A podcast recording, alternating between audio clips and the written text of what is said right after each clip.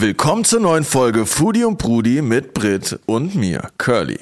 Bei uns dreht sich alles ums Essen, von Datteln bis Döner, von Eisbein bis Edamer, Hauptsache nice. Heute bei uns zu Gast Marco Vogt, Gründer des Green Tech Festivals und Startups Delish Food. Wir reden über Tofu und Tech, Blockchains und Ghost-Restaurants. Wir produzieren den Podcast in der Suite 102 im Hotel Orania im herbstlichen Sonnenschein in der wunderschönen Oranienstraße.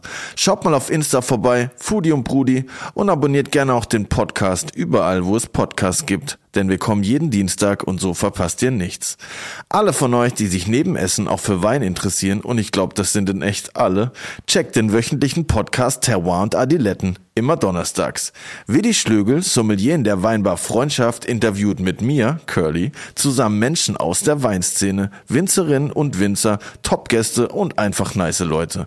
Hört mal rein. Und jetzt kommt Brit.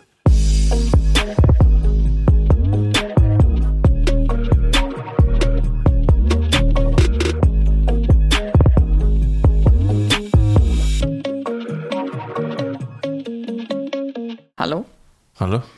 Wer bist denn du? Ich bin der Curly von Foodie und Brudi. Krasser Scheiß. Ich hab dich schon mal in, de, in dem Instagram gesehen. Echt? ich dich nicht. Okay, ciao. Ich dich natürlich auch. Ey, was ist das mit diesen Permakulturen da die ganze Zeit? Hast du schon mal gehört? Permakulturen? Ja, da, wo du alles selbst anbaust, wo du Geht's alles um- der Natur überlässt. Geht zum Marihuana? Ich glaube, Marihuana kann man auch in der Permakultur anbauen. Nee, sagt mir jetzt noch nix. Ja, das hatte Aber- der Ricky doch auch erzählt in einer Ach Folge. ja, stimmt. Ach, du meinst einfach dieses Feld. Einfach nur ein Feld. Du meinst dieses Feld, wo diese Sachen wild wachsen. Das war super krass nachhaltig. Stimmt. Das, das könnte auch Marco Vogt kennen, Permakulturen. Das sollten wir ihn gleich mal fragen. Wer ist der? Das ist doch der Nachhaltigkeitsboss. Ah, krass. Stimmt, der kommt jetzt hier. Der kommt Gast. vorbei. Crazy. Der hat doch dieses, der hat doch diesen Nachhaltigkeitslieferdienst. Vielleicht bringt er sogar was Uh. Gesundes zum Essen mit. Boah, das wäre geil. Das wäre geil. Was, was hättest du denn gerne für eine Bowl von ihm? Mm, Ich glaube, die haben auch Kokosmilchreis. Oha. Ist das so Milchreis, aber mit Kokosmilch? Ja. Krass, ich bin echt schlau, ne? Voll. Und ist das süß, aber dann? Ja. Ja, geil, dann will ich das auch. Alrighty. Geil. Ne. Ich hoffe, er hat was dabei. Herzlich willkommen, Marco Vogt.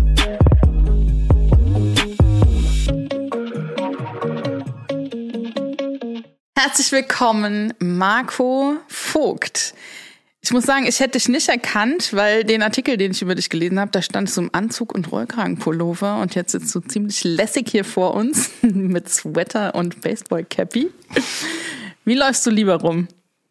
Ähm, so und so. Also ich mag beides. Also wirklich, das muss ich echt sagen. Ja. Ich mag total gerne, ähm, worauf ich gerade Lust habe. Mhm. Ich kann Smoking total gerne haben. Ich mag Anzüge gern. Ich mag ähm, aber auch, ähm, also Basecap ist, glaube ich, so in den letzten ein, zwei, drei Jahren, wer mich kennt so ein bisschen, äh, ich würde mal sagen, das ist so die bevorzugte Variante am Ende dann doch. Die Uniform. Die, das habe ich gestern schon von jemandem gehört. Wie war- Genau, ich hatte so, ich habe nächste Woche ein Fotoshooting für, für so ein Magazin und ähm, die meinten, ja, du, also vielleicht machst du auch die Mütze wieder so, weil es ist ja so ein bisschen so wie so, wie so eine Uniform bei dir. Immer wenn wir mit dir telefonieren, jetzt hast du das auch noch. Also okay, alles klar. Ja, aber es kann ja auch was Gutes heißen. Du hast zumindest schon mal einen bleibenden, die Mütze hat schon mal einen bleibenden Eindruck hinterlassen, auf jeden Fall. Ja, das ist so meine Hoffnung, dass ich irgendwie demnächst mal wieder nach New York kann. Insofern. Marco, wir sind super gespannt, ähm, was äh, heute bei dem Gespräch rumkommt, weil wir uns auch tatsächlich gefragt haben, als wir erfahren haben, dass du zu Gast kommst, über was reden wir mit dem Marco? Die Frage habe ich mir auch schon gestellt. Ich habe mir äh, den Hook aufgeschrieben vom Autoschrauber zum Bio-Essenslieferanten. Das ist ja an sich schon eine ziemlich krasse Story. Erzähl doch mal, wie es dazu du? kam. Okay, Ja. wirklich. Ach du, wie immer im Leben ganz viele Zufälle. Ähm, ich habe ja ähm, tatsächlich Kfz-Mechaniker mal gelernt irgendwann und ähm, dann ähm, richtig beim Sportwagenhersteller in Stuttgart ähm, Autos entwickelt.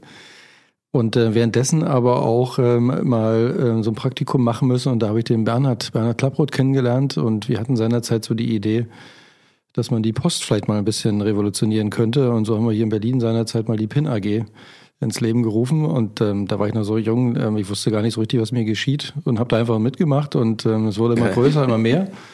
Und ähm, ja, war ganz cool. Und dann haben sich unsere Wege so ein bisschen getrennt. Der hat die PNAG weitergemacht. Ich bin in die Beratung für, für das Thema Nachhaltigkeit gegangen. Und über viele, viele Jahre haben wir uns irgendwann dann wieder getroffen. Ich habe ähm, gesehen, was er in der Zwischenzeit macht. Und ähm, er hat eine Firma aufgebaut, Jouy Noir, die Bio-Lebensmittel produzieren für den Handel ohne Konservierungsstoffe. Und ähm, er klagte mir so ein bisschen sein Leid, das ist ungefähr so zwei Jahre her, dass, äh, dass der Handel irgendwie seine eigenen Gesetzmäßigkeiten hat und ähm, es wahnsinnig schwierig ist, für diesen ganzen Regionalfürsten aufzuschlagen und Interesse hervorzurufen. Und ähm, dann habe ich mir im Prinzip seine Firma mal angeschaut, was er so macht nach vielen Jahren uns wiedergesehen und ähm, als die erste Frage, die ich hatte, war, ob seine Firma ein Geheimprojekt ist, weil den Namen kann ich bis heute nicht sauber aussprechen.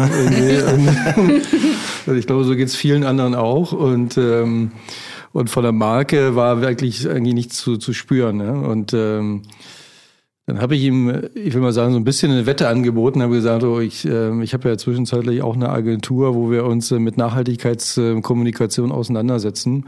Und ich würde mal wetten, wenn ich meine Kreativleute ranlasse, ohne dass ich davon was verstehe, dass, dass die da ein bisschen was rauskitzeln könnten. Und ähm, dann ging das Gejammere los, oh, kein Geld und so, das kostet bestimmt wieder ganz viel Geld. Und so, okay, komm, wir machen das so. Ähm, und wenn, wenn du es schaffst, da großflächig in den Handel reinzukommen mit deinen Bioprodukten, dann kannst du mir immer noch zahlen. So und ähm, ja, das ging dann relativ schnell tatsächlich. Ähm, die sind ähm, wirklich wahnsinnig schnell gewachsen und Weihnachten letzten Jahres, oder das letzte Weihnachten, rief er mich an und wir haben uns gegenseitig so einen, so einen netten Weihnachtsmann gewünscht und viele Geschenke und haben dann aber irgendwie doch gemerkt, hm, naja, also irgendwie gibt es so ein bisschen gedrückte Stimmung und ähm, ich wollte wissen, wo das Problem ist. Ich meinte, du musst doch jetzt eigentlich irgendwie, du musst doch gar nicht mehr vor Lachen in Schlaf kommen, weil so viel, wie du jetzt gerade auslieferst. Ja, schon, aber die Margen sind quasi, die gehen gegen Null. Ne? Also man, der Spaßfaktor kommt ein bisschen kurz. Und ich wiederum habe in meinem Homeoffice in Potsdam gesessen und ähm, habe ihm geklagt, irgendwie, dass es einfach nichts Vernünftiges, Gesundes zu essen gibt. Und ähm, also total egoistisch motiviert, habe ich gesagt, eigentlich deine Waren, deine Produkte, die müsste es hier in Potsdam geben und nicht nur im Supermarkt, weil jedes Mal, wenn ich da hingehe, zum Alnatura, der bei mir um die Ecke ist, sind die immer gleich weg ähm, sondern vielleicht irgendwie eine Art von Lieferservice. So, und ähm, dann gab ein Wort das andere. Meine Eltern waren traurig, dass ich das Weihnachten dann nicht mehr so richtig mit denen verbracht habe, weil ich irgendwie gefühlt einen Businessplan geschrieben habe.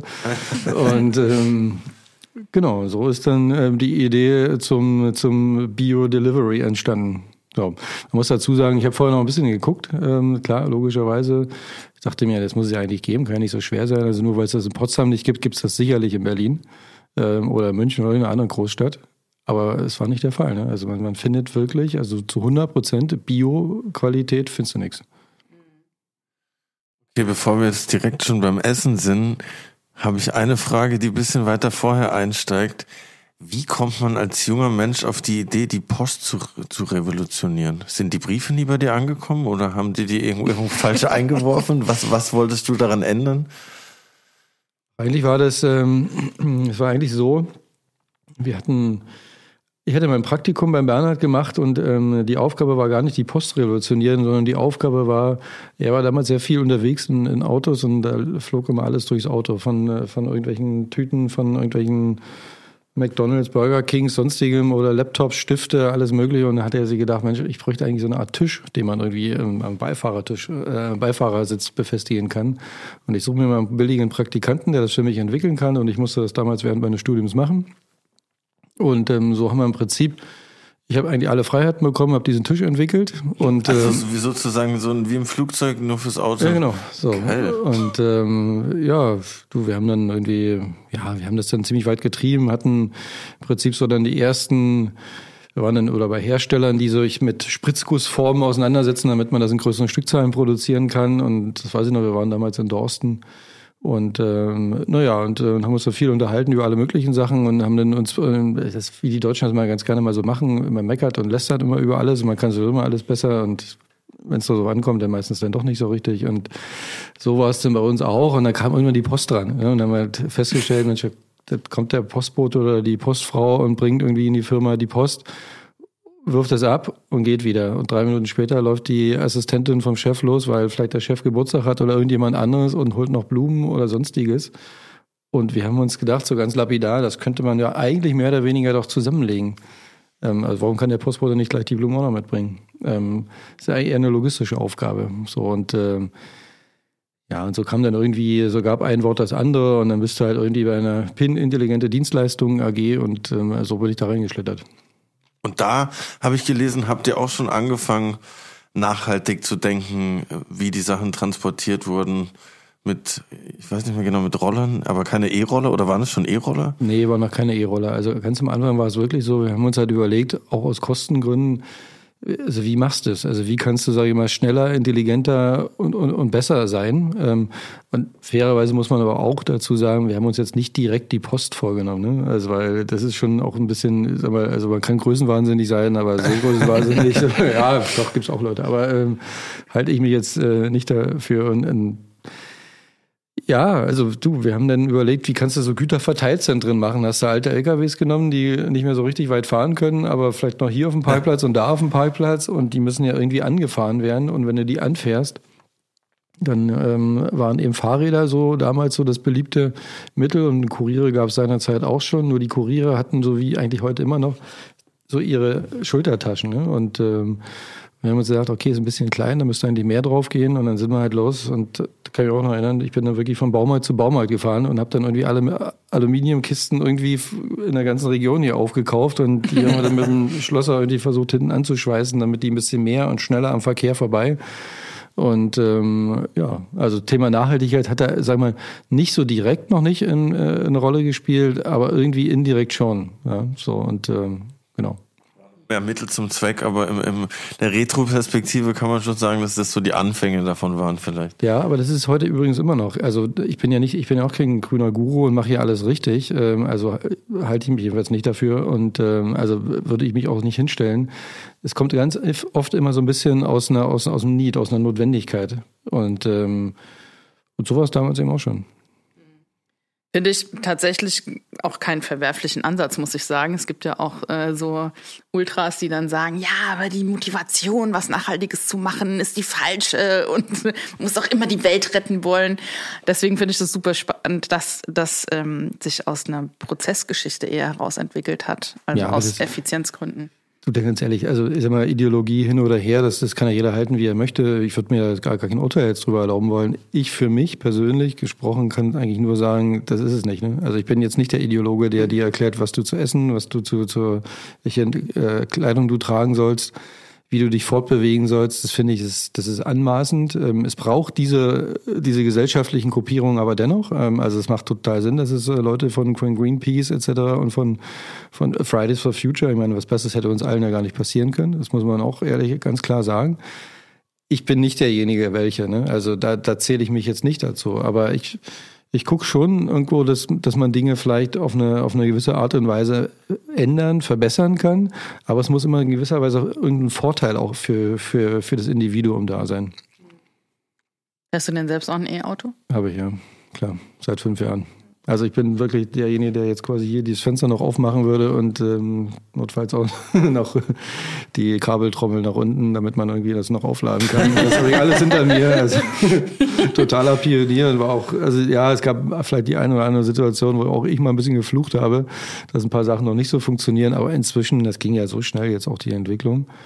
Ähm, aber ist auch nicht die Endlösung, ne? Also muss nee. man auch klar sagen. Ja, man hört ja auch mal zwei Lager, ne? Die einen, die sagen, oh ja, und die Batterien und Scheißmüll und hast du nicht gesehen. Ist aber ja. äh, das ist ja, ich sage mal, es muss ja einen ersten Schritt in die richtige Richtung geben und das ist eben Genau, guck mal, äh, ihr kennt vielleicht noch diesen, diesen Spot von Volkswagen war das, glaube ich, die das mal gemacht haben, ähm, wo im Prinzip so die Autos quasi erst die Vögel irgendwie nur das Geswitcher war. Das hätte ja quasi hier vorne auf dem Platz aufgenommen werden können. Ähm, und dann kamen die Autos und der Geräuschpegel ist quasi der identische gleiche geblieben. Nichts ist passiert sozusagen, weil du ja keine, keine äh, Emissionen, Motorgeräusche mehr hast. Und, ähm, und ganz ehrlich, alleine dafür lohnt sich ja schon, sagen wir mal, in, in den Schritt zu gehen. Ja? Dass das irgendwie noch nicht das Finale ist und wir sicherlich irgendwie nicht irgendwie damit hinkommen werden, dass wir seltene Ehren ausbeuten, weil genau das wollen wir ja eigentlich vermeiden, ähm, ist uns, glaube ich, auch allen klar. Aber es ist immer besser, irgendwo was zu machen und anzufangen und den nächsten Schritt zu gehen, als immer nur zu sagen, irgendwie, was man alles noch besser machen könnte, aber nichts passiert. Denkst du, denn auch so, wenn du neue Ideen hast oder Startups, neue Unternehmen gründest, immer im nächsten Step? Oder hast du so eine richtig große Vision, wo du sagst, oh geil, das wäre mega, wenn das irgendwann erreicht werden würde oder was dir vorschwebt? Hm, das, ist eine, das ist eine gute Frage. Habe ich eine Vision? Ähm, hm. Also ich habe eine egoistisch motivierte Ego äh, Vision, würde ich sagen, die, die da lautet, dass ich mich gerne mit Dingen beschäftige, die irgendwo Sinn machen. Das war nicht immer so. Das, also als ich angefangen habe, so ins Berufsleben einzutreten, war das nicht meine Motivation. Da wollte ich eigentlich nur schnelle Autos irgendwo, irgendwo mitmachen und was entwickeln. Das hat sich dann per Zufall anders ergeben und äh, aber heute ist es für mich ganz klar der Antrieb. Ähm, ich, ich will irgendwie positive Dinge machen ne? und, und andere Leute mit infizieren im positiven Sinne ausprobieren, testen und daraus ergeben sich so viele Möglichkeiten, die einfach, die einfach wahnsinnig cool und spannend sind. Ähm, aber naja, ansonsten ist es schon so, dass man sagen kann, es gibt eben viel, ähm, wie soll ich sagen, es wird immer viel hineininterpretiert auch. Ne? Es gibt sicherlich Leute, die eine riesengroße Vision haben. Ich würde mal sagen, Elon Musk hat die Vision, ganz viel Geld zu verdienen irgendwie, aber was mit was Positivem finde ich auch cool irgendwie. also Win-win. Glückwunsch, mega cool. Ähm, dann gibt es Leute, die tun so, als ob sie die Supervision sind und mega grün sind und alles richtig machen, aber eigentlich, wenn du mal ein bisschen genauer hinschaust, ähm, ist selten genau das, was sie da versprechen, auch wirklich dann der Fall. Ich weiß es nicht. Also jeder muss es für sich so finden. Ich, ich für mich, ich, es ergeben sich immer Synergieeffekte. Ne? Also all das, was ich so in den letzten, sag mal, 10, 15 Jahren so gemacht habe im Nachhaltigkeitsbereich, die sind, das sind Dinge, die so aufeinander aufbauen. Und ähm, so halte ich es also auch ganz gerne. Ich dachte mir, jemand, der so ein, sowas gründet wie das Green Tech Festival, da steht so eine riesige Vision dahinter und dann philosophiert man und vielleicht ist es am Ende dann eben doch immer nur, in Anführungszeichen, nur den nächsten Schritt zu gehen. Naja, ich sag mal so, ja, nein, also natürlich hast du schon irgendwo auch ein Ziel, ne? weil du musst ja, ich bin ja nicht alleine, ich mache das ja mit, mit vielen Menschen zusammen und da kommen ja auch viele, wenn man die ganzen Dienstleister alleine dazu nimmt, die sich dann damit beschäftigen. Auch da sind ja dann am Ende irgendwie weit über 100 Leute, die sich da irgendwie mit so einem Thema auseinandersetzen. Ähm, den kann ich natürlich nicht sagen, ich bin ja egoistisch motiviert und will irgendwie für meinen Vorteil irgendwie ein schönes grünes Leben haben. Das, das, das äh, kann man machen, aber da, da kriegst du die Leute dann auch nicht, die du brauchst. Also das, das reicht nicht. Ne? Und äh, du musst dich schon damit auseinandersetzen, das mache ich auch. Ähm, ich bin nur jemand, der nicht, ähm, ich, ich will mich dann nicht sag mal, so super in den Vordergrund stellen und mich jetzt nicht über andere hinwegsetzen oder hinwegheben. Und ähm, deswegen ist, wenn ich so eine Vision aufbaue, die vielleicht eher ein bisschen kürzer gedacht als irgendwie in 40, 50, 60, 80 Jahren und wir wollen die ganze Welt retten. Nee, sondern es ist eher, dass ich sage, wir haben jetzt alle so eine Chance und jeder kann so mit dem, was er irgendwo so für sich so einbringen kann, auch, auch was gestalten. Und und deswegen haben wir schon die Vision, wir wollen natürlich über Technologien letztendlich auch was, was für die Welt tun und für, für, für das, ähm, gegen den Klimawandel. Das sind schon wichtige Dinge, die wir uns natürlich vornehmen, klar. Und das ist auch ernst gemeint. Das ist dann, und viele äh, Sachen äh, entwickeln sich auch mit der Zeit erst, ne? Also das muss man auch sagen. Es ist ja nicht so, dass du, ähm, dass du jetzt von Anfang an die Linie hast und dann arbeitest du drauf zu. Ähm, das kann man machen, wenn man ein Glas entwickelt, dann weiß man, okay, das muss so und so aussehen, das braucht vielleicht die und jene Materialien, dann du einen Vertriebsweg. Also das sind irgendwie Dinge, die sind relativ, da bist du einigermaßen festgelegt. Das, was wir machen, da ist sehr viel Opportunity getrieben. Und viele Sachen ergeben sich. Und das, was wir jetzt zum Beispiel in den letzten zwei, drei Jahren alleine durch Fridays for Future erleben, dass sich da so ein, so ein großer Wandel in der Gesellschaft vollzieht, das ist was völlig Neues eigentlich. Das hätte ich mir vor zehn Jahren gewünscht. Da war das aber überhaupt nicht abzusehen. Und wenn, wenn ich das jemandem erzählt hätte, dass das vielleicht mal passieren könnte, wenn das meine Vision gewesen wäre, die war es nicht, ähm, dann hätten dich die Leute für verrückt erklärt und sagen, ja, okay, also erzähl ruhig weiter. Aber und, und das ist aber im Grunde genommen genau das. Das sind so das Momentum, was du nutzen kannst oder eben auch nicht. Und ich bin noch niemand böse, wenn er es nicht nutzt. Ne? Und jeder auch für sich so ein Stück weit. Bevor wir jetzt noch weiter über das Green Tech Festival reden, ich war leider noch nicht da. Erzähl mir und den Zuhörern doch mal, was erwartet mich, wenn ich da aufschlage? Also das Green Tech Festival ist ähm, ein Stück weit, kannst du dir vorstellen, wie so ein Spielplatz für klein, groß, ähm, für, für Menschen, die sich mit mit, ich würde mal sagen, mit grünen Technologien vorrangig auseinandersetzen, da kannst du alles erleben, ne? Also positiv besetzt. Das heißt, du kannst da Elektrofahrräder ausprobieren, du kannst dich in Elektroautos irgendwie reinsetzen, die autonom fahren, du kannst was über Food lernen, ne? Also wie gehen wir vielleicht mit unserer Nahrung um, du kannst dich darüber informieren, wie kleiden wir uns. Ähm, und alles irgendwie so ein bisschen mit auch einem Spaßfaktor, aber trotzdem mit einem sehr ernsten Hintergrund auch, ähm, aber nicht verbissen. Also eigentlich wie so ein großer Spielplatz. Ja, ähm, Lufttaxi, wie bewegen wir uns irgendwie? Lufttaxi, oha.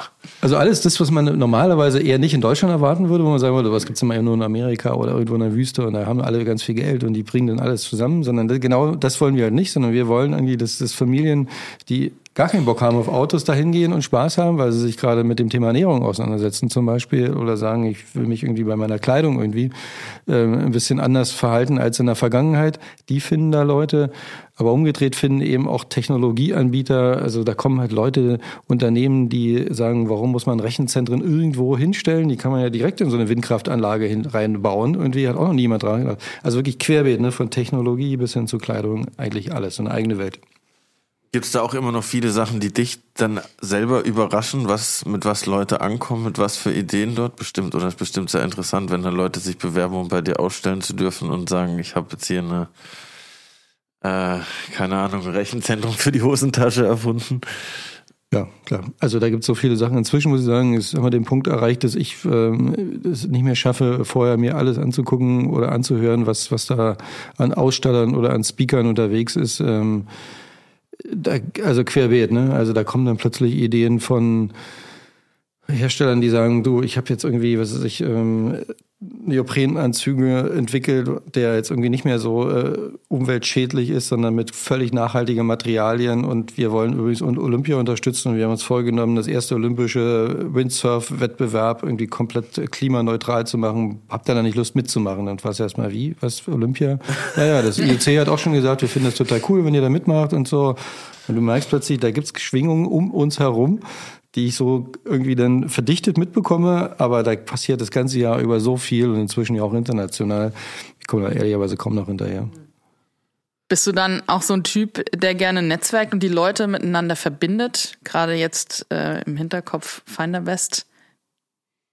Ja, voll, klar. Also das ist eigentlich so, daraus entstehen ja auch wieder neue Ideen, ähm, die, die man die man selbst ein Stück weit irgendwie gerne entwickeln möchte, aber eben auch, ähm, ich hatte ja gerade eben dieses Beispiel, das, das, war diese Woche gerade, kam halt so ein, so ein junges Startup aus Nordrhein-Westfalen zu mir, die mit diesen Rechenzentren ähm, im Prinzip ist es für uns jetzt ein einfaches. Ne? Wir haben die Energieversorger, die suchen die ganze Zeit nach Innovationen, haben aber manchmal so ein bisschen auch irgendwie die Herausforderung, traue ich mich jetzt, traue ich mich jetzt nicht, wer ist der richtige Entscheider? Und, und da haben wir den Vorteil, dass wir ähm, diejenigen welchen sind. Also ich spreche ja sowohl auf einer Vorstandsebene, und aber das habe ich auch nicht verlernt, ich spreche aber genauso gut auch mit den Entwicklern, auch die, die gerade quasi mal so im ersten Lehrjahr vielleicht sogar noch sind.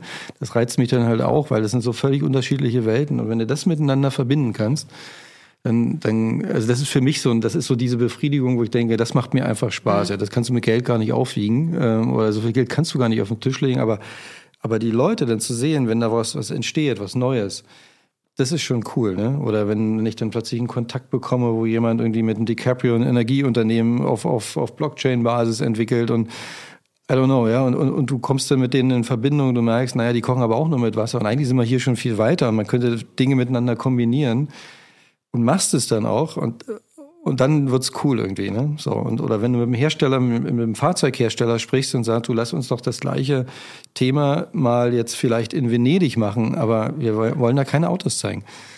Und der Hersteller sagt dir, cooler Ansatz, ja, lass uns, lass uns das machen ohne Autos. So, und dann merkst du, okay, hier ändert sich gerade was. Hm.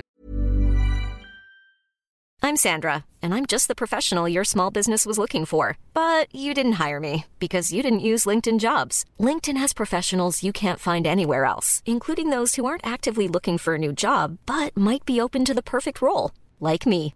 In a given month, over 70% of LinkedIn users don't visit other leading job sites. So if you're not looking on LinkedIn, you'll miss out on great candidates like Sandra. Start hiring professionals like a professional. Post your free job on linkedin.com/people today.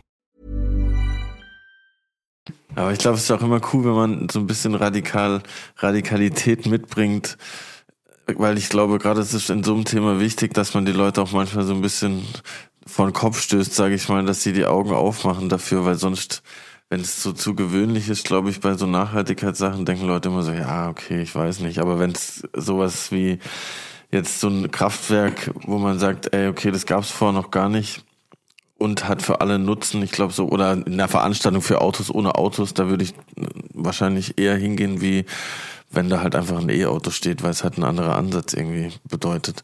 Aber ich muss nochmal für unsere Zuhörer fragen, was ist denn Finderwest? ähm, ja, genau, da warst du schon ein bisschen weiter. Also äh, Finderwest ist eigentlich die Idee, ich sag mal, so ein Tinder für Startups und Investoren. Ähm, die, äh, die Idee ist schon ein bisschen älter inzwischen. Ich muss zugeben, ich dachte, das wäre so das einfachste Startup, was ich aufbauen kann. Ähm, das ist es nicht. Das war somit das Schwierigste oder ist immer noch somit das Schwierigste, was man sich so vorstellen kann, weil der Teufel immer im Detail steckt. Aber ganz vereinfacht gesprochen kannst du dir vorstellen, es gibt ja jede Menge Startups. Ähm, also du kannst dir vorstellen, es gibt so weltweit irgendwas um die 800.000 Startups, ähm, die ähm, plus minus, das verändert sich über die Jahre so kaum. Also ein paar schaffen es, ein paar schaffen es so wie nicht und so. Also aber diese Größenordnung kannst du ja so ungefähr hernehmen was haben die alle gemein? Die suchen alle ständig nach Geld. Ne? Ähm, das, ist, äh, das ist so eine Natur der Sache. Und auf der anderen Seite gibt's dann eben Investoren, die halt nach den jeweils für, für sie passenden Startups suchen. Und ähm, das passiert heutzutage oft per Zufall oder wenn jetzt klassische Investmenthäuser, die haben natürlich entsprechendes Geld und beauftragen dann Heerscharen von Leuten, die dann per Desktop Research nach Startups Ausschau halten oder auf alle möglichen Veranstaltungen gehen und, und, und. Aber es ist ein relativ aufwendiger Prozess. Und ähm, wir haben uns gedacht, das kann man möglicherweise ein bisschen vereinfachen, indem, indem wir so, ein, so eine Plattform für Angebot und Nachfrage schaffen. Und ähm, das Ganze nennt sich dann Finder West. Yes, dann muss ich mich gleich mal anmelden. Such auch immer nach Geld. nee, auf jeden Fall coole Idee. Und eine andere coole Idee, von der wir vorhin schon gehört haben, wo ich aber noch mal kurz mit der Post reingegrätscht habe, ist eben der Bio-Lieferservice. Ist ja gerade das aktuellste Baby, oder? Ähm, das ist eins. Ähm, ich baue gerade noch einen Greentech-Fonds auf, einen ziemlich großen, äh, mit, mit, mit drei Leuten. Ähm, das wird so der größte in Europa demnächst dann auch, wo wir selbst auch investieren. Ähm, aber ich sag mal, dieses Food-Thema, das ist schon auch was, was so ein bisschen, das, da kann jeder ja mitreden, ne? Irgendwie, also wie beim Auto. Also selbst die Leute, die kein Auto haben, können irgendwie mitreden, finden es halt doof oder, oder nicht oder wie auch immer, aber wissen halt, was ein Auto ist. So, und bei Food ist ja auch immer so. Ich muss halt irgendwie jeden Tag irgendwie Nahrung zu mir nehmen und jeder hat so seine unterschiedlichen Richtungen. Und bei uns ist eben dieses Thema ähm, Bio ein Stück weit, und ich bin da ja auch so ein bisschen wie die, wie die Jungfrau zum Kinder dazu gekommen.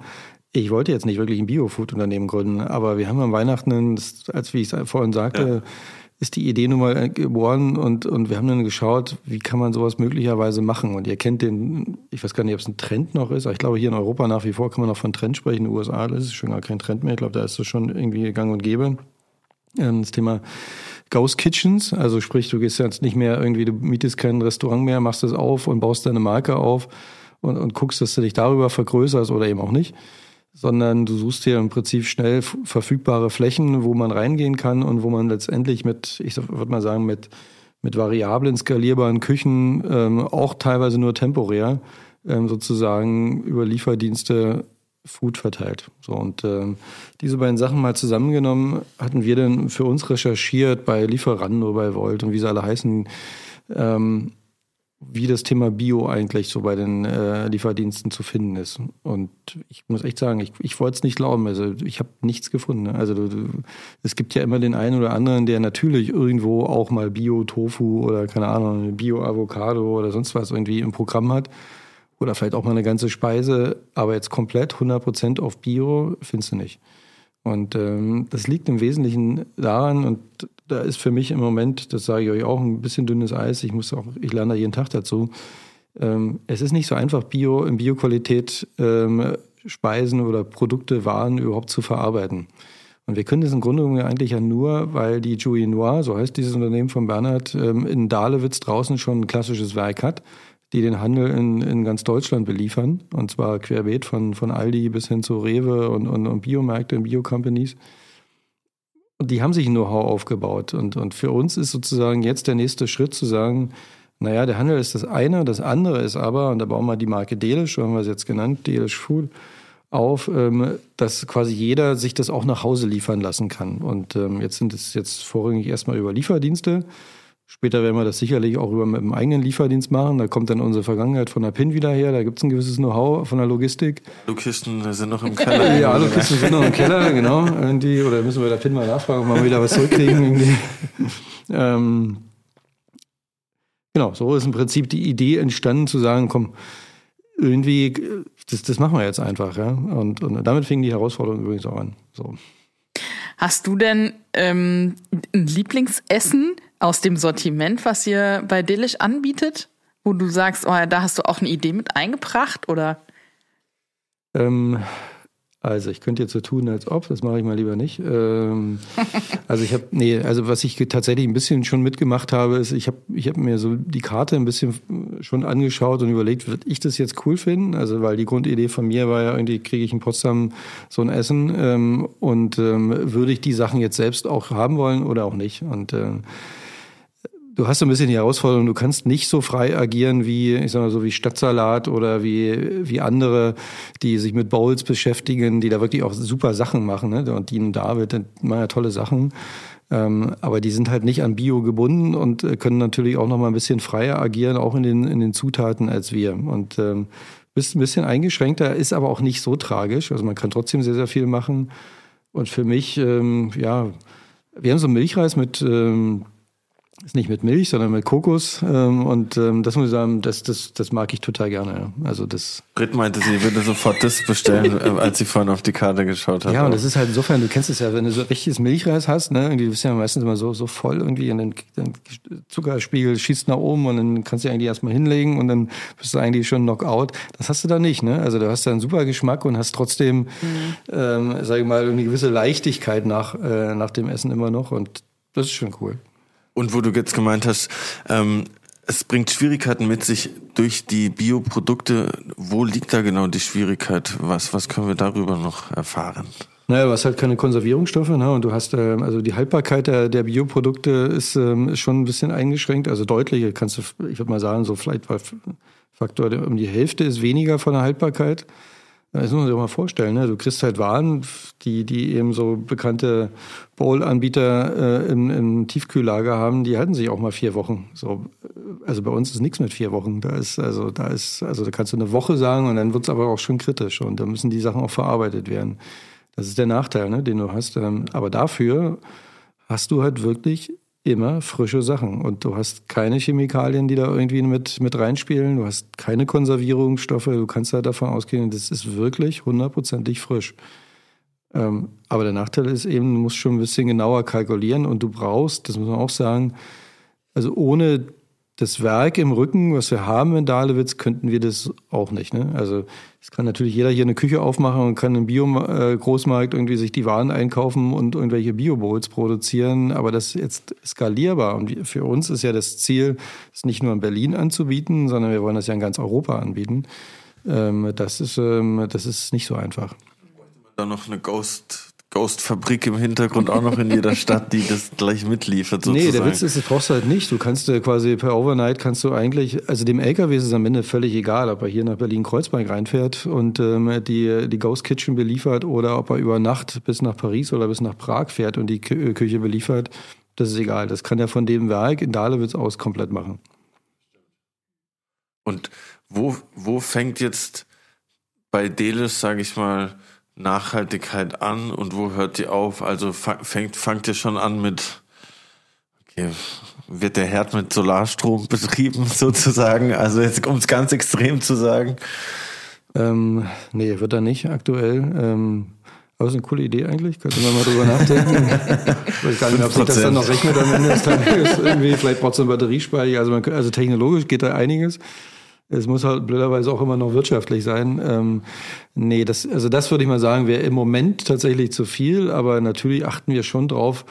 Das mache ich genauso wie bei meinen ganzen anderen Unternehmen. Also du, du lernst dazu und probierst Dinge aus und merkst im Prozess, hm, ist vielleicht jetzt noch nicht so, sage ich mal, die hundertprozentige Nachhaltigkeit, aber ich verstecke es auch nicht. Also ich muss jetzt mich nicht hinstellen und so tun, als ob. Aber es ist klar, dass wir natürlich bei den Verpackungen da sehr intensiv drauf achten, dass wir da jetzt nicht logisch. Also nicht mehr mit, mit Kunststoff, aber da sind wir jetzt auch nicht alleine. Das machen ja inzwischen zum Glück sehr, sehr viele. Ähm, das, ich würde mal sagen, das ist so Standard, das gehört einfach dazu. Aber es kommen auch immer mehr Anbieter auf uns zu, die dann mit irgendwelchen Palmblättern was ausprobieren oder sonstiges. Das gucken wir uns an. Es muss halt gut aussehen. Es muss halt am Ende in der Wertschöpfung wirklich sauber, auch, auch, auch insbesondere in der Nachhaltigkeit passen. Ähm, natürlich, wenn wir jetzt einen Lieferservice ausbauen würden, da sind wir jetzt im Moment noch nicht, dann werden wir das auf jeden Fall mit elektrobetriebenen Fahrzeugen machen. Wir hatten da schon ein erstes Experiment mit der Firma Ono hier aus Berlin ähm, gemacht, auch ein Freund von mir, die kennen uns schon ewig ähm, und haben gesagt, komm, dein Fahrzeug, was ihr entwickelt, ist eigentlich mega cool, um hier in Berlin damit rumzufahren und nicht nur vom Branding, sondern es macht auch noch Sinn, weil wird elektrisch betrieben, bisschen äh, die experimentieren noch mit Brennstoffzellenantrieben. Da achten wir dann schon drauf. Und beim Strom, klar, den wir beziehen, da gehen wir dann schon vor. Später, es wird ja ein Lizenzgeschäft bei den Küchen, die das dann machen sollen. Das, natürlich muss da Ökostrom her. Also das ist äh, selbstredend. Und wenn die LKWs fahren, demnächst dann hoffentlich auch mal in ganz Europa. Dann, ähm, ich arbeite ja auch mit, äh, mit so einem Lkw-Hersteller aus Süddeutschland sehr eng zusammen, die Elektro-Lkws inzwischen produzieren. Da gibt's auch erste Gespräche, dass man sagt, komm, ihr produziert oder ihr bringt unsere Waren gezielt mit diesen Fahrzeugen von A nach B. Da kann man dann auch nochmal eine schöne Geschichte erzählen. Wir haben das hier mit Berlo letzt, also dieses Jahr auch gemacht, kennt der Bier, haben so ein eigenes Bier entwickelt mit denen, ähm, in, das ist jetzt gerade in den Handel gekommen, Zero, ähm, wo wir auch mit Zeit für Brot irgendwie Dinge ausprobiert haben, wo du, wo, das meinte ich eigentlich so ein bisschen, wo du ein bisschen spielen kannst, ne? so die Verbindung zu den Möglichkeiten, die ich aus dem Festival habe, die kann ich dann eben auch bei Delish mit anwenden, bis hin zur Agentur, wenn wir uns irgendwie Kommunikationsdinge überlegen, kann man auch alles, vieles nachhaltig machen. Jetzt weiß ich ja nicht, wie man es ausspricht. Berlo. Okay, Berlo, alles klar. ja. Ich dachte mal Brullo. Das liegt aber an der Brille. Deswegen hast du so eine Assoziation, den hatte ich auch eine Zeit lang. Ja, stimmt echt. Ja, stimmt echt. Das ist doch der alte Name von Berlin irgendwie so. Da hieß es früher, glaube ich. Ganz eine weiß ich gar nicht. Berlo. Okay, alles klar. Weiß Bescheid. Also du hast dann nicht Probe gegessen, als die Speisekarte entwickelt wurde für Delish, sondern hast nur so ein bisschen drüber geguckt, ah ja, das passt, das wird natürlich schon. habe ich Probe gegessen. Nur, ich sag mal so, ich bilde mir nicht ein, dass ich jetzt, also dass mein Urteil das wahrscheinlich das Richtige wäre. Also da hättet ihr vielleicht eher, da, da können wir vielleicht nochmal demnächst was machen, wenn ihr da Lust drauf habt. Da lade ich euch Fälle. wirklich herzlich ein. Dann gebt mir gerne mal eure, euer Feedback. Ähm, Das ist sowieso der Plan, dass wir, äh, ich, ich meine, ich arbeite ja auch mit vielen bekannten Gesichtern, auch aus der, auch aus der Kochszene ähm, zusammen, also beim Festival zumindest. Und ähm, ja, also ich kann mir schon vorstellen, dass wir da in, in, in kürzerer Zeit auch mal eine Karte haben, die dann vielleicht auch mal ein bekannter Koch gemacht hat. Schick gerne mal den Kokosreis rüber. Ich, ich, ich gebe gerne Feedback. Ja, die Herausforderung bei Bio ist ja dann auch ähm, regelmäßig eine neue Karte zu gestalten, weil ja eben nicht alles ganzjährig verfügbar ist, ne? Richtig. Regional und ähm, saisonal sind da natürlich auch genau die Schlagworte. Ähm, es ist nicht immer alles regional, so gut es geht schon, aber klar, wenn du irgendwo eine Avocado mit drin hast, die wächst nun mal hier nicht. Ne? Ähm, und beim Reis, das wäre mir jetzt auch neu, dass der Reis irgendwie aus, aus Deutschland kommt. Ähm, aber klar, du musst auf jeden Fall darauf achten, dass es eine Bioqualität hat. Das ist wichtig. Das kostet halt auch deutlich mehr. Ähm, aber dadurch, dass wir im industriellen Maßstab fertigen können, haben wir da durchaus Kostenvorteile. Das ist auch ein Riesenvorteil gegenüber, wenn, wenn, wie gesagt, jetzt einfach mal jemand so versucht, mit Bio einen Laden aufzumachen. Ähm, aber es wird auch sehr stark äh, zertifiziert und kontrolliert. Ähm, da musst du auch Rücksicht drauf nehmen. Ähm, und, aber am Ende, ich sag mal so, das sind alles vermeintliche Nachteile, die beherrschbar sind. Was sagst du zu der Diskrepanz, dass viele landwirtschaftliche Betriebe schon nach Biostandards ähm, arbeiten, aber sich die Zertifizierung nicht leisten können? Weil das habe ich ab und zu gehört, dass man sagt, okay, Hauptsache es ist regional und es kommt von hier und die Betriebe sind so gut wie Bio, aber können sich die Zertifizierung nicht leisten. Ähm, ja, was soll ich dazu sagen? Ich bin ja selbst auf dem Bauernhof groß geworden und meine Eltern leben immer noch auf dem Bauernhof und ähm, also ich kenne schon so ein bisschen das landwirtschaftliche Umfeld. Für, also für Bauern ist es tatsächlich nicht so einfach. Also wenn du dich komplett darauf fokussierst auf Bio und deine Quali und dein, äh, dein Siegel äh, letztendlich bekommen hast und genau nach diesen Standards auch produzierst, dann ist das eigentlich bis heute für viele immer noch ein Nachteil. Also wenige können da wirklich einen echten Vorteil draus, draus äh, ziehen. Da musst du schon verdammt gut im Vertrieb sein und das liegt nicht jedem. Ähm, und insofern, ich meine, wünschenswert wäre es ja sowieso, wenn alle nach Biostandard produzieren würden. Das ist Stand heute, soweit ich das weiß, nicht möglich. Ähm, Das, das, das würde sozusagen die, die Nahrungsmittel, die wir benötigen als Gesellschaft global gesehen, würden die Flächen nicht ausreichen. Das, das ist auch die leider die andere Wahrheit, die gehört auch dazu. Ähm, deswegen ist es schon immer auch noch ein bisschen ein Luxus, den wir uns hier in der westlichen Welt insbesondere gönnen.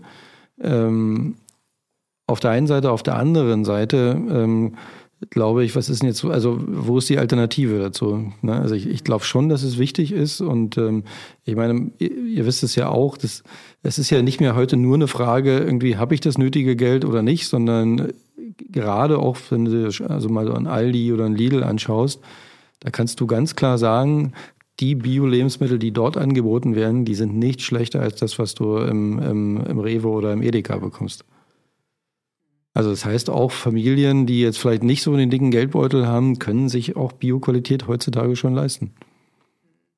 Wobei ich jetzt ähm, letztens mitbekommen habe, dass die Lebensmittelpreise so angestiegen sind, dass sich eine Familie, die von Hartz IV lebt, keine in Anführungszeichen gesunde Ernährung mehr leisten kann.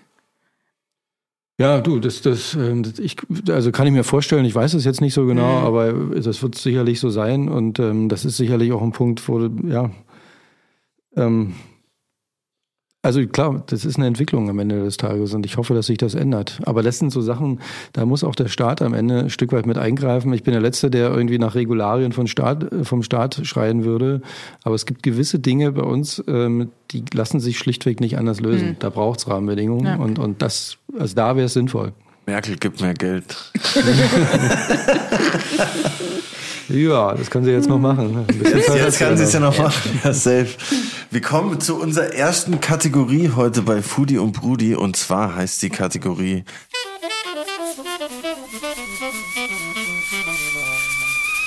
Schnellkochtopf. Wir haben zehn Entweder-Oder-Fragen für dich in mühevoller Recherchearbeit vorbereitet Boah, ja, und hoffen auf deine Antworten. Ich fange mal direkt an. Elon Musk oder Mark Zuckerberg? Elon Musk. Milchreis oder Grießbrei? Du wirst überrascht sein, Grießbrei. Silicon Valley oder Kreuzberg? Äh, ja, wir sind ja jetzt in Kreuzberg, das ist jetzt gemein, wenn ich jetzt Silicon Valley sage. ja, Silicon Valley schon. Pasta oder Reis? Pasta. Gucci oder Nike? Nike. London oder New York? New York. Lastenrad oder Tesla? Tesla. Essiggurke oder Salatgurke? Oh, das ist interessant. Hängt von der Jahreszeit ab. Äh, pff, tendenziell würde ich sagen, ich bin ja im Spreewald groß geworden, die Essiggurke. Obwohl du ja beides irgendwie vereinst ja, mit ja. Startup und da vereinst du auch beides, aber bei Startup und Greentech vereinst du ja auch beides. Deshalb kommt jetzt die ultimative Endboss-Frage. Christian Lindner oder Annalena Baerbock? kann ich dir sagen, ähm, Christian Lindner.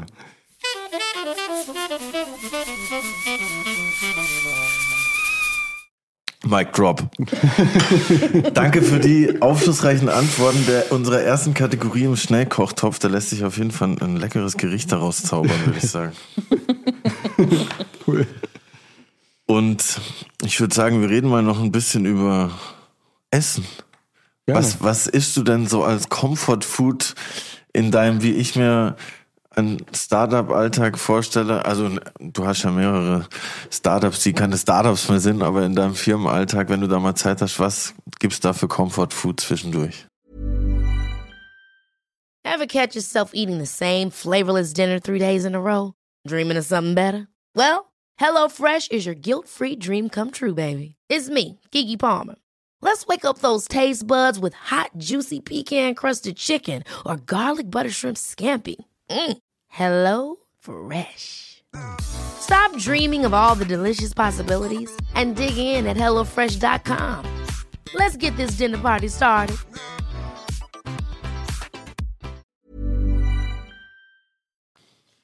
Um, Also ich gehe wahnsinnig gerne ins Club Kitchen, kennt ihr sicherlich? Mm, Kenne ich, ja, safe. Liebe ich, ist bei uns gleich um die Ecke im, im Office. Also wir haben ja ein Office habe ich da in der Münzstraße und ähm, da ist es um die Ecke, also super frisch, ähm, gut gemacht. Ich weiß nicht, ob es Bio ist, um ehrlich zu sein, aber an der Stelle ist es mir fast egal. Ähm, also ist toll.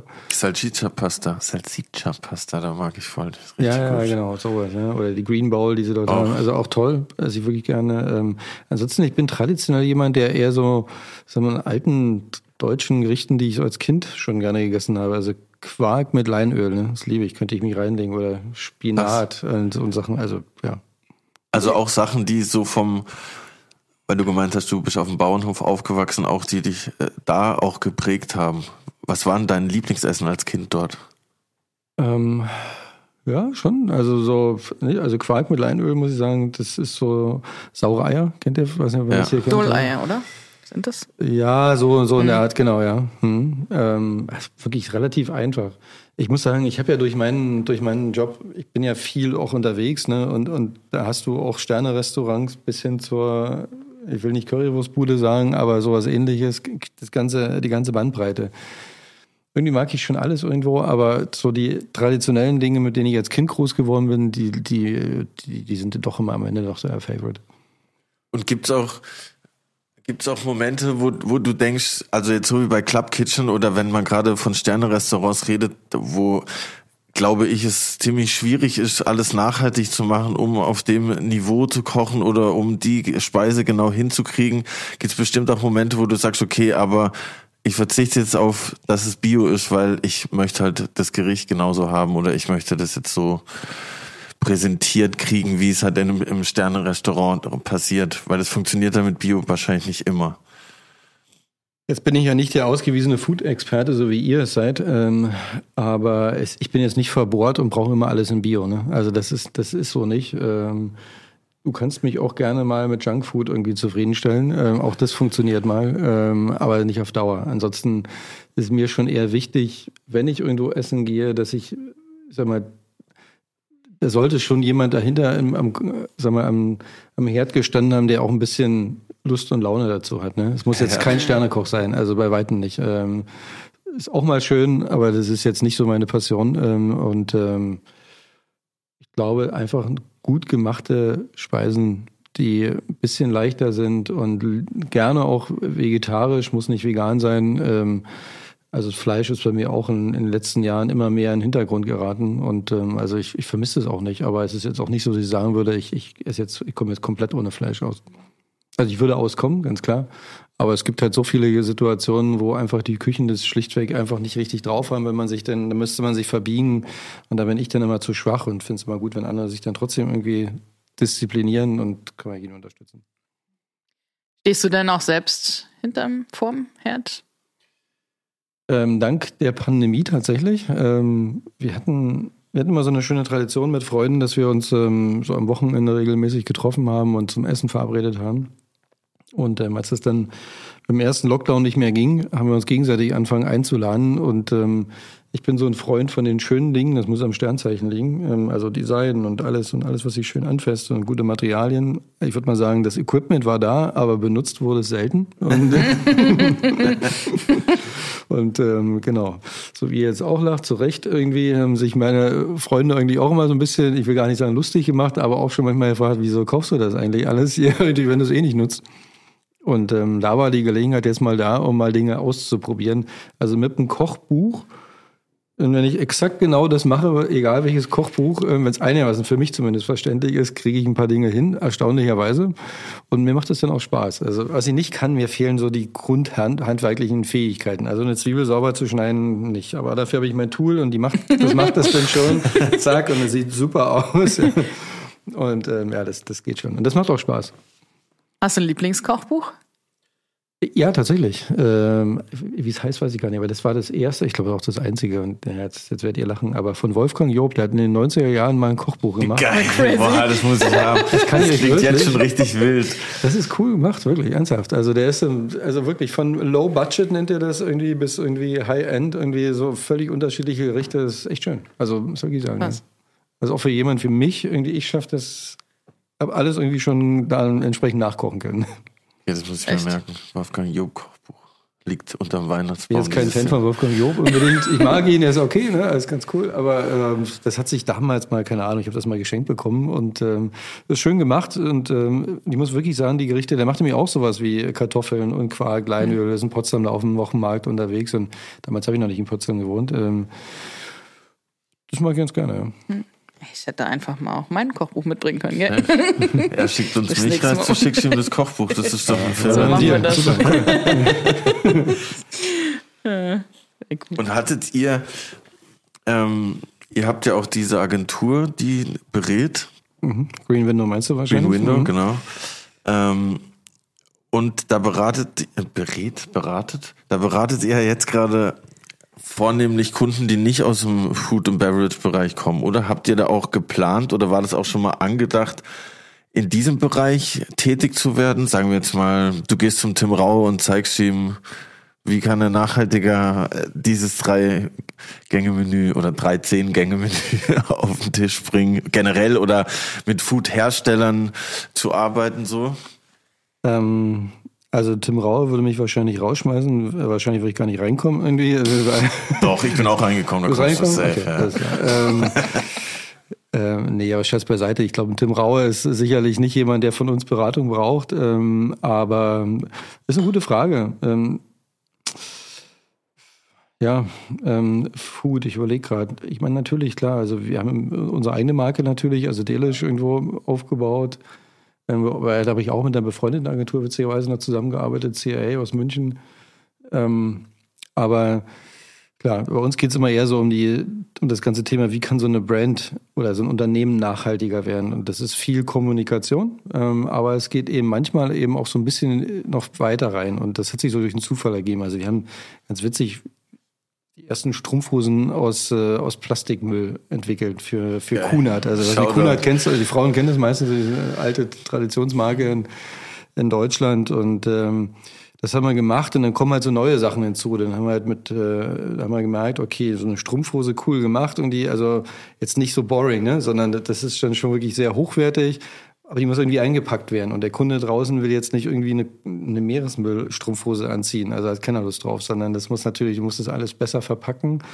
Und verpacken ist eben auch das Papier. Und dann haben wir angefangen über zu überlegen, also wie machst du das? Wo kommt denn eigentlich cooles, ordentliches, schönes, ähm, wertiges, nachhaltiges Papier? Wo kriegt man sowas her? Und ähm, da ist, äh, da arbeiten wir inzwischen mit der Firma Gemund am Tegernsee. Das ist ein kleiner, äh, kleiner Manufakturpapierhersteller. Der macht zum Beispiel die Umschläge für die Oscars. Nice. Ähm, und, und für also, eure Strumpfhosen. Und für die Strumpfhosen. und mit denen haben wir, dann haben wir gesagt, du mal Papier, nachhaltig, wie ist denn das eigentlich, wie kann sowas aussehen? Und dann haben wir gemeinsam Hanfpapier entwickelt. Das passt wieder nach Kreuzberg, ne? Ja, äh, mega. genau, also kann man rauchen, aber naja, also der Effekt ist Ballert nicht, nicht so. nee, nee, nee, das nicht. Aber, genau. aber das sind so Sachen, weißt du, du kommst dann von einem zum anderen und, und da haben wir Papier und dann gehst du her und hast plötzlich irgendwie kommen Reifenhersteller, die dann sagen, ähm, du, wir würden gerne einen Reifen, der nachhaltig ist, wie und ähm, dann beraten wir quasi Reifenhersteller inzwischen bis hin zu ganzen Autoherstellern oder Bier hatte ich vorhin schon äh, aufgezählt. Ähm, also das wäre was im Bereich Food. Und jetzt kommen aber witzigerweise immer mehr Anfragen. Also von, von Marken, die auch teilweise schon im, im Handel erhältlich sind, die sich dann schon fragen, könntet ihr uns helfen bei der nachhaltigen Kommunikation? Und ähm, das ist so ein bisschen wie so eine Reise, weil wir haben so viel Know-how und das können wir jetzt weitergeben und sind halt nicht die Agentur, die, weil es jetzt gerade Trend ist, irgendwie jetzt auch noch irgendwie vorne unten am, am Klingelschild nebenbei noch in die Reputation draufgeschrieben haben, sondern wir machen das einfach so aus Passion. Ja, wobei es ja gerade im F&B-Bereich super krass viele Entwicklungen gibt. Ne? Ich denke gerade an In-vitro-Fleisch oder sowas. Ne? Ja. Da gibt's ja super viel Potenzial und Dinge, die da gerade aus dem Boden sprießen. Wäre sowas generell spannend auch für euch oder bemüht ihr euch da Voll. extra drum? Wir hatten, ähm, wie heißen die aus, aus, aus den USA, ähm, die fleischlosen Burger? Hilf mir mal Beyond gerade. Beyond. Beyond Meat, genau. Die hatten wir, wir hatten einen Firmengründer beim Festival vor, oh, vor drei Jahren, glaube ich jetzt schon. Ähm, da war das hier noch nicht wirklich bekannt und ähm, da kam das gerade so, oder vielleicht ist schon, kann noch länger her sein.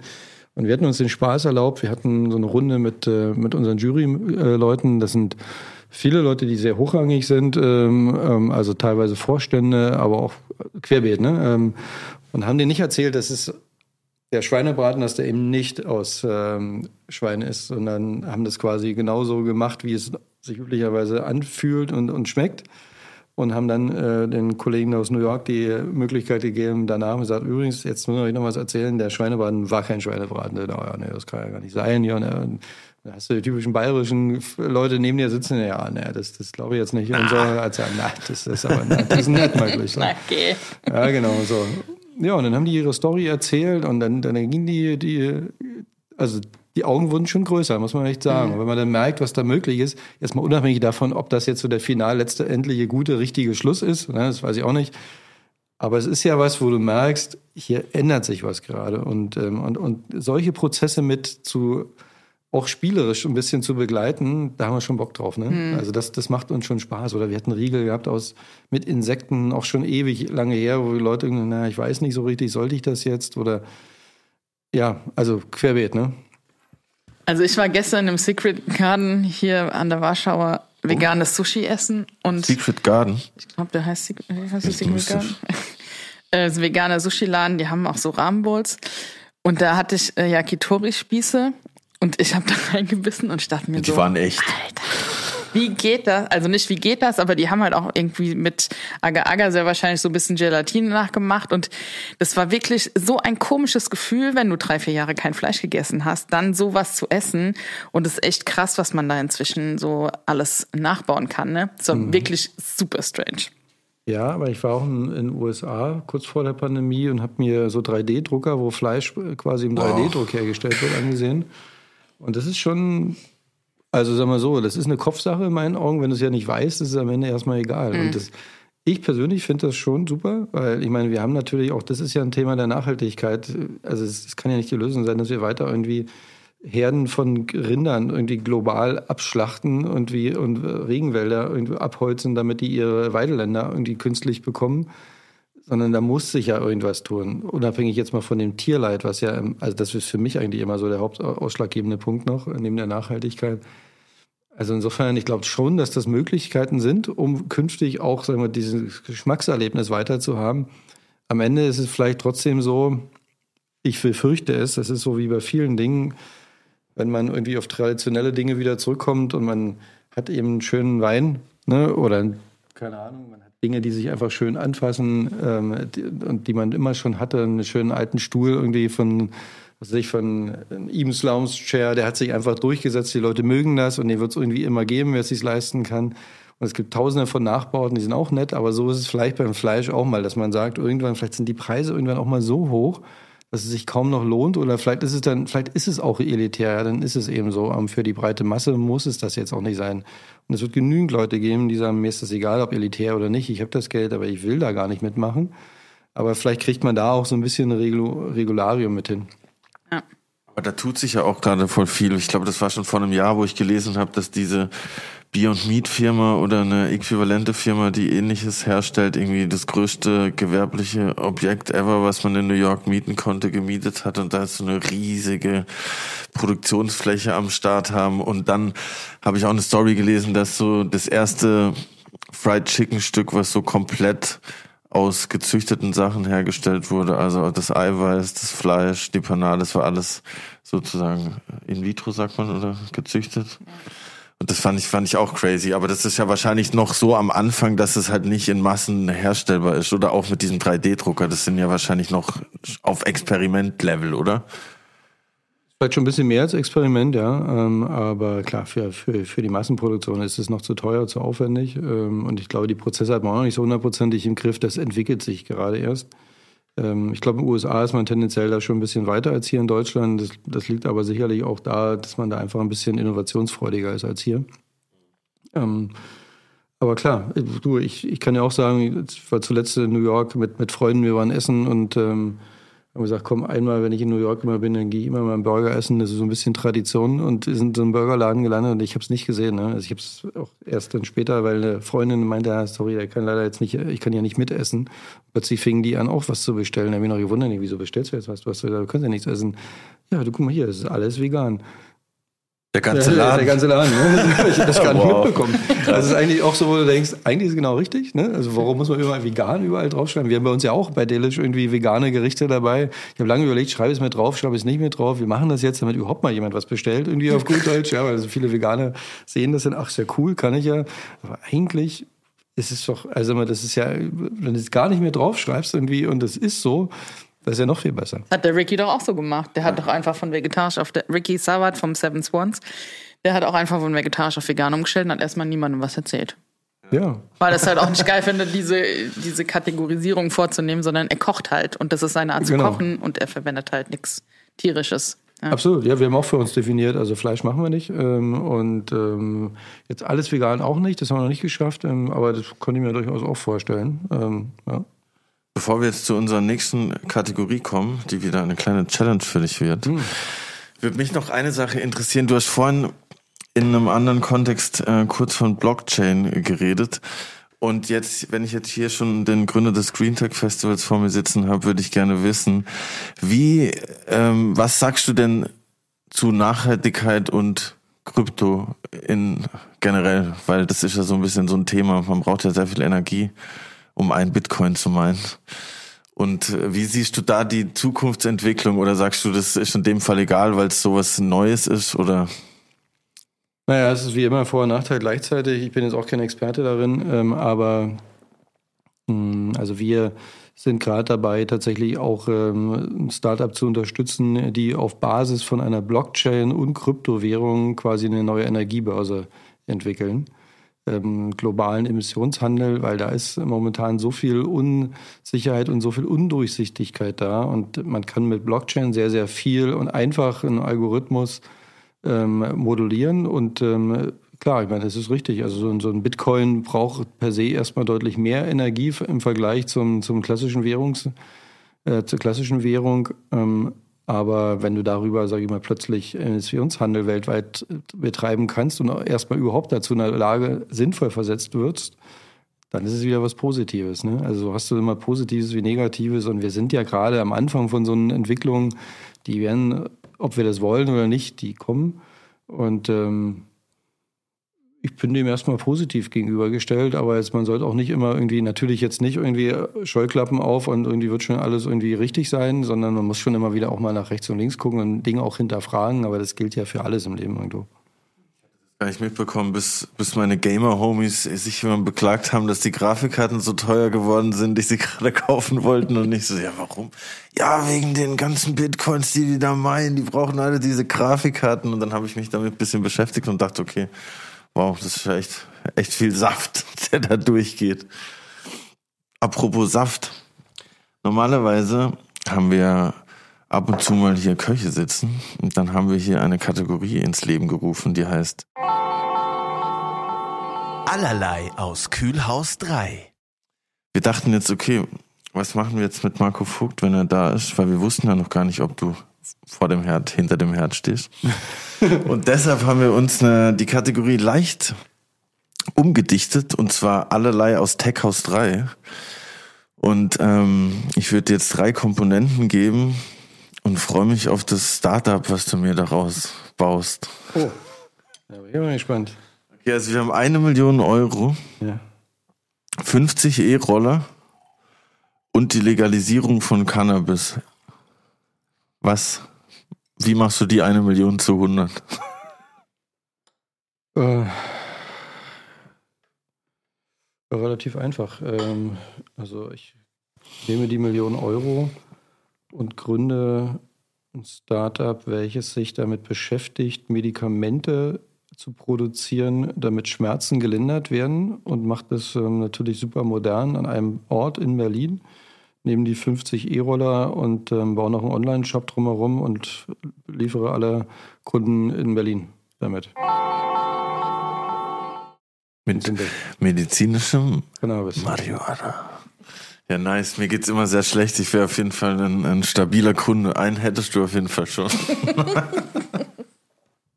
also das ist übrigens wirklich, also das ist, ich sag mal so, das ist ja ein Thema, ne, was uns ja irgendwie alle irgendwie aus völlig unterschiedlichen Motivationen irgendwie beschäftigt, immer wieder. Aber ich finde, es wird echt mal so langsam an der Zeit, dass man aus dieser ganzen Verbotsdiktatur irgendwie wirklich mal was Positives draus macht, weil es ist ja nachweislich und alleine nur medizinisch wenn man das verwendet. Ähm, ich, ich sehe da wirklich nicht irgendwie das, das Thema, dass da dann ist vielleicht mal jemand irgendwo ein bisschen irgendwie vergnügter als der andere. Aber mein Gott, aber wenn so vielen Menschen damit auch geholfen werden kann, warum nicht? Endlich sagt mal einer. ja, voll. Nee, ja? sehe ich auch so. Also, und das ist halt, also das ist, ich weiß nicht, also, aber ja, ich meine, ist nicht mein Thema jetzt, aber äh, ganz ehrlich. Nee, aber es ist ja auch erwiesen, man kriegt das ja auch verschrieben, zum Beispiel, ähm, wenn man eine Chemotherapie oder so macht, ne? Einfach Beispiel, um, um die Nebenwirkungen und die Schmerzen zu lindern. Ja. Muss ja nur mal nach USA schauen, wie die, äh, was, was die da draus gemacht haben in den letzten zehn bis oder fünf bis zehn Jahren. Das ist ja so ein Multimilliardengeschäft äh, geworden seitdem. Absolut. Und jeder Staat guckt dann rüber und denkt so, hm, Sollten wir vielleicht auch mal legalisieren und im nächsten Jahr sind es wieder zwei neue Staaten, dann wieder zwei und jetzt sind es ja fast schon die Hälfte, glaube ich, in denen es zumindest für medizinische Zwecke äh, legalisiert ist. Dann wusstet ihr, dass ähm, Justin Bieber jetzt auch eingestiegen ist in das Business? Boah, echt? Ja, jetzt läuft's. Macht der ein CBD-Öl oder was? Nee, ich glaube, der mal in Amerika, in Amerika, in Amerika machen die kein CBD-Öl, da machen die normal. überhaupt in Amerika? Er war doch eine Zeit lang, durfte er ja gar nicht, ne? Da musste er in Kanada bleiben. Ja, stimmt. Das, das, äh, da hatte er irgendeinen Stress, aber ich glaube, das, jetzt ist er wieder all, all over the world unterwegs. Ich glaube, Hanf ist generell auch ein geiles Produkt, um so Zero-Waste-Mentalität zu fahren, ne? Ist ja Wie alles ich euch verwertbar. gesagt habe, Papier ne? zum Beispiel. Wie meinst du? Ach so, dass du alles von dem Produkt verwenden kannst. Ja, sozusagen. es gibt ja inzwischen auch einige, ähm, also zum Beispiel hier in Berlin die Köchin Sophie Hoffmann, die ist ja auf Zero Waste Küche spezialisiert. Oder ähm, wir haben in Frankfurt ein geiles Startup, das Knerz hier, die braunen Bier aus Brotresten zum Beispiel. Ähm, gibt's ja auch geile Sachen, ne? Dass man sagt, okay, die Blätter vom Blumenkohl schmeiß ich nicht weg, sondern die äh, mariniere ich mit ein bisschen Öl und Gewürzen und ähm, back die halt knusprig zu Gemüsechips. Ja, aber cool. Habt Klar. ihr auch so einen Ansatz bei Delish? Dass wir nichts wegwerfen, meinst du? Ähm, also tendenziell ja. Im Moment gelingt uns das noch nicht. Ähm, das liegt aber daran, dass wir ja noch, äh, wir sind ja noch super klein. Ne? Ähm, das heißt, wir müssen, wir sind gerade in der Lernkurve. Wie viel bestellst du am Anfang der Woche? Und wir bestellen noch nicht täglich, weil es einfach noch gar nicht so dieses Lieferaufkommen ist. Wir sind im Moment ja de facto noch gar nicht bekannt. Ne? Es ist, wir haben ja noch ein sehr kleines Einzugsgebiet in Berlin-Mitte. Wart mal die. Folge ab. Jetzt. Du, alles okay, also ist in Ordnung jetzt. Also, Quatsch. ähm, aber klar, ich meine, du willst natürlich auf jeden Fall vermeiden, dass da dass Dinge weggeworfen werden und ähm, ja, also da haben wir uns schon Gedanken gemacht, was passiert denn einfach mal mit im Falle der Fälle, dass Dinge weg, also dass das Essensreste wirklich in größerem Stil irgendwo nicht verwertet werden können. Da werden wir sicherlich mit Unternehmen wie Too Good To Go oder verschiedenen anderen, was es hier auch in Berlin gibt oder in anderen Städten gibt, zusammenarbeiten. Hm. Sehr cool. Also, also um ehrlich zu sein, ich finde, das ist ja heutzutage, das ist das ja, das gehört ja dazu. Also unabhängig, ob du jetzt irgendwie was Nachhaltiges machst oder nicht. Ich, ich würde mal sagen, jeder, der irgendwie ein neues Unternehmen im Foodbereich aufmacht und mit Essenslieferungen irgendwie umgeht oder generell mit Essen, sollte sich darüber Gedanken machen. Das ist für mich, das gehört so dazu wie das Wasser zum, zum Essen. So ist einfach normal. Ja. Das ist auf jeden Fall eine sehr löbliche Einstellung. Ach du, ich weiß gar nicht, ob das löblich ist, aber ich glaube, das, das, hört irgendwie, also, ich, meine es wirklich so, das ist, das ist, das, das kalkulierst du einfach mit rein. Punkt.